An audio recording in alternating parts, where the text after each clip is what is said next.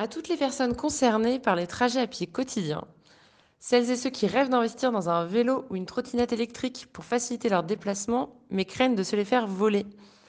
il vous est proposé de voter pour ce projet de station-service pour les vélos et trottinettes, qui comprendra notamment un parking sécurisé et une aire de gonflage.